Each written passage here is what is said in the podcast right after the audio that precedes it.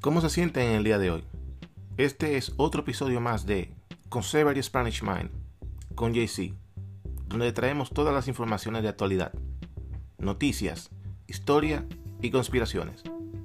Todo esto y mucho más a continuación.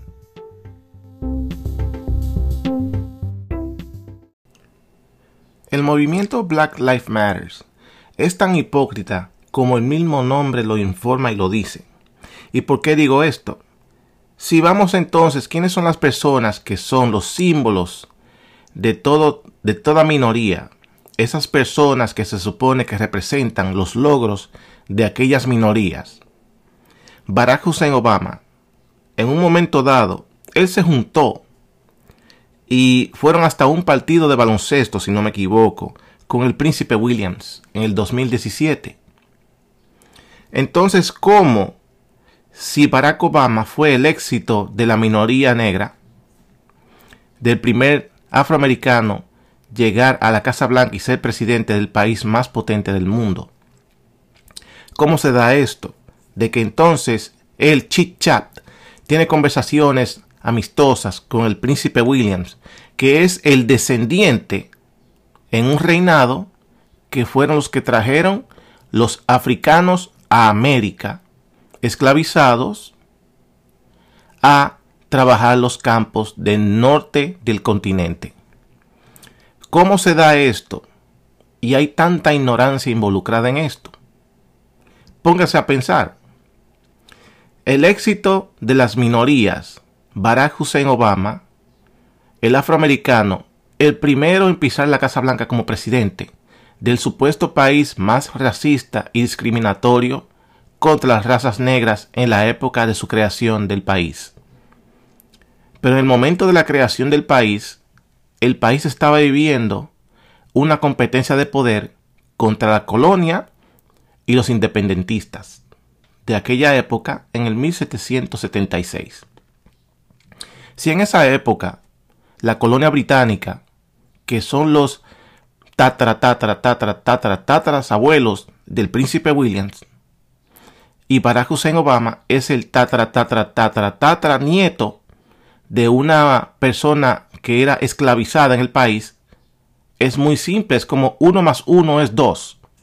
Él es el descendiente, el presidente, de un familiar que fue esclavizado y el príncipe Williams es el descendiente de quien trajo el familiar de Obama al país esclavizado. Entonces ellos hipócritamente, sabiendo él que él es el símbolo de la minoría negra en el país, él se junta con el príncipe Williams en el 2017 a conversar en un partido de baloncesto y hablar ante todo el mundo, compartir, somos amigos, somos de la élite, tú perteneces a la élite británica, yo pertenezco a la élite de la izquierda de los Estados Unidos. Entonces ahí vemos la hipocresía de estos movimientos de Black Lives Matter. Porque ellos saben que esto sucede y esta foto y este acontecimiento es lo que se ve sobre cámaras. Pero sabemos que el príncipe Williams está radicado ahora en California donde es el sitio más caliente de donde existen los movimientos de, de protesta en Los Ángeles. Donde cualquier cosa, la izquierda y los demócratas tienen su base para protestar, lo que es California. California ni se te ocurra decir yo soy republicano porque te queman vivo. California es liberal y demócrata e izquierda totalmente, desde el norte hasta el sur de California. El príncipe Williams vive en California. Y si están protestando y tratando de derribar todo tipo de monumentos históricos, ¿por qué no protestan de que Williams tiene que irse de California? ¿Por qué no protestan de que Williams tiene que salir del país? ¿Por qué no lo hacen? Porque es parte de la élite. Si se, si se ponen a pensar, Williams es el descendiente de esa generación británica del reinado que trajo los afroamericanos al continente americano para ser esclavizados y que trabajen en los campos del norte del continente. Pero nadie se atreve a hablar de esto, porque el jovencito Williams es parte de la élite de la izquierda, no es parte de la élite de la derecha. Él no es parte de la élite eh, republicana ni conservadora, él es parte de la élite. Porque si él se junta con Barack Obama en algunos miembros de la izquierda, es porque él pertenece al mismo grupo. Pero nadie dice nada. Entonces Black Lives Matter ataca monumentos históricos del país y exige que sean derribados o si no, ellos se encargan de derribarlos. Pero piensen bien, el jovencito Williams vive en el país y nadie dice nada y encima de eso Barack Hussein Obama se junta con él. Supuestamente que Barack Obama es el, el símbolo de la minoría negra en el país. Ahí pueden ver la hipocresía de ese sistema de grupo llamado Black Lives Matter. Ahora ellos quieren derribar todos los monumentos que aparecen. Pero yo siempre supe que usted no puede juzgar a una persona del pasado por sus acontecimientos que eran legales en el pasado. Usted no puede juzgar a una persona del pasado por sus actitudes y acciones en algo que era legal en el pasado.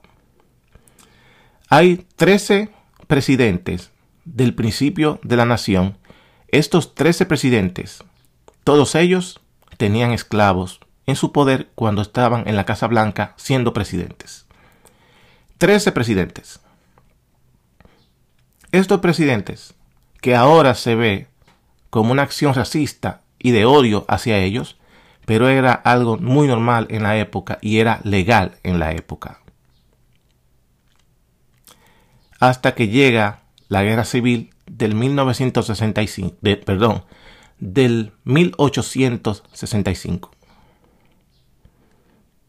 Entonces, donde esta situación se da, eh, ahí nos damos cuenta la hipocresía de, de los medios y, esa élite que oculta. Perdón, eh, eh, fue del 1861 hasta el 1865, la Guerra Civil Norteamericana, donde supuestamente eh, la izquierda tuerce la historia diciendo que es solamente y únicamente esta situación se da por la esclavitud y por querer liberar eh, la raza negra de la esclavitud del sur. Pero en realidad no solamente esta guerra vino por eso. Porque la gran mayoría de muchachos que pelearon en esa guerra eran jóvenes de campo, que no conocían, la gran mayoría de ellos no conocían ni siquiera un kilómetro a la redonda de su hogar donde ellos nacieron y vivían, porque eran personas muy humildes de campo. No conocían ni siquiera las pequeñas poblaciones o, o pequeños ciudades que existían en esa época, no las conocían, porque la gran mayoría de muchachos eran de campo. Entonces, ¿qué muchacho humilde de campo que los reclutan para ir a pelear va a tener esclavos? Es como en el tiempo moderno. Para esa época, tú tener esclavos, tú tenías que tener algún ingreso monetario o ser de algún tipo de élite. Tener, una, tener un campo, una finca, tener ganado, tener tareas de tierra, una granja. Así eran las personas que podían tener esclavos en la época para que trabajaran su campo, personas de dinero. Pero un muchacho humilde, ¿qué esclavo va a tener si apenas encontraba para comer o cenar? Así que la historia de la guerra civil del 1861 hasta el 65 también fue basada por los impuestos que el norte le quería implementar al sur por la agricultura que tenían. Le querían exagerar los taxes de esa época y el sur determinó nos preferimos independizar que seguir aguantando los impuestos que ustedes nos quieren forzar a pagar. De ahí es donde surge la gran discusión y la sistemática de pelearse porque, primero que todo, el sur no se pelea con el, el norte. El sur lo que hace es que cuando ve la opresión del norte con respecto a impuestos, decide independizarse. Y al independizarse, el norte decide recobrar esas tierras que eran de la Unión.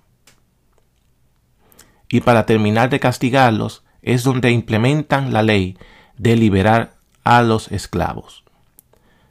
La independencia de los esclavos llega como segundo plato a la mesa, no como primer plato.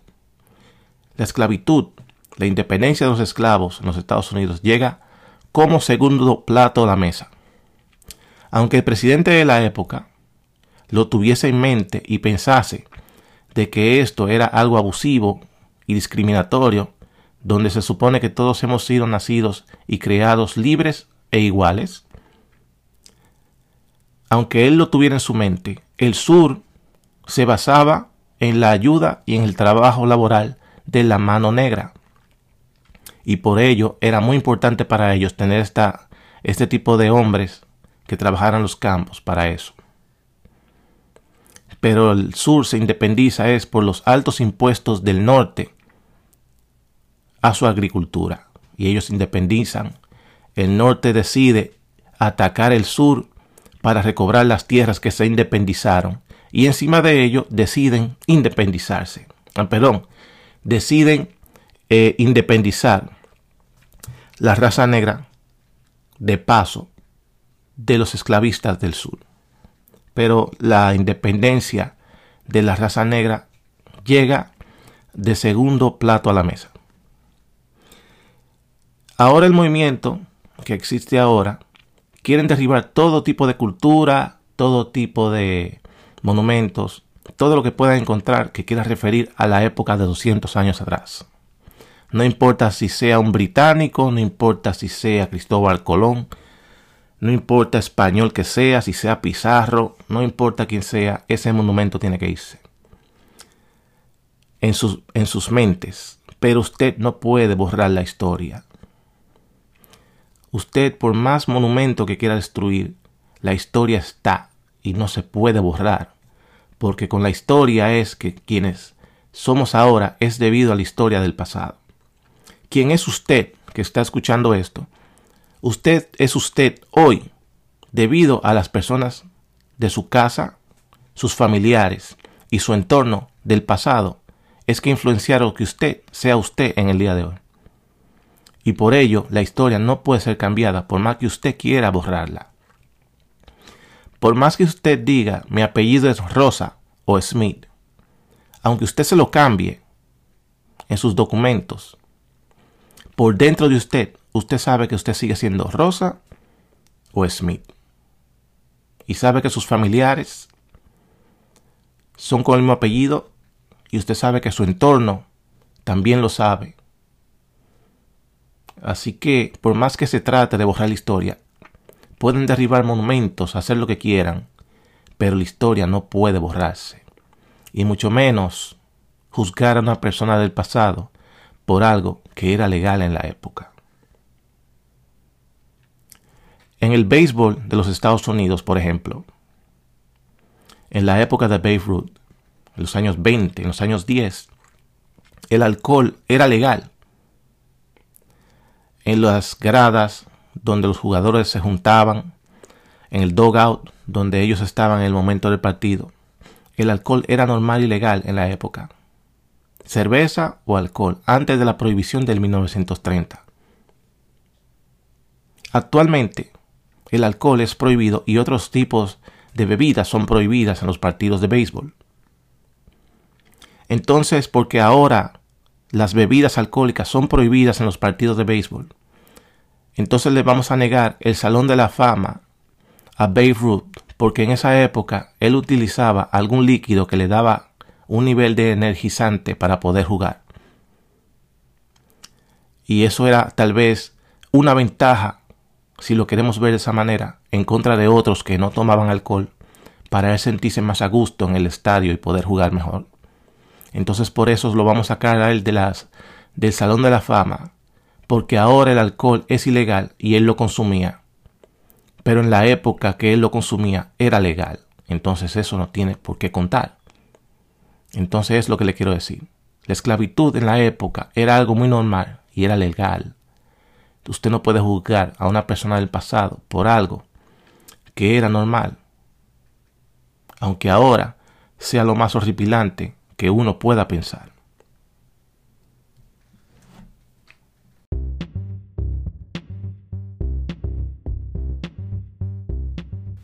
Y esto ha sido todo por hoy. Espero que le haya gustado. Sígame en mis redes sociales. Arroba Giancarlo en Twitter. Conservative Spanish Man. YouTube, Instagram y Facebook. Y ahora también The Hack Show con JC, también en YouTube. Hasta la próxima.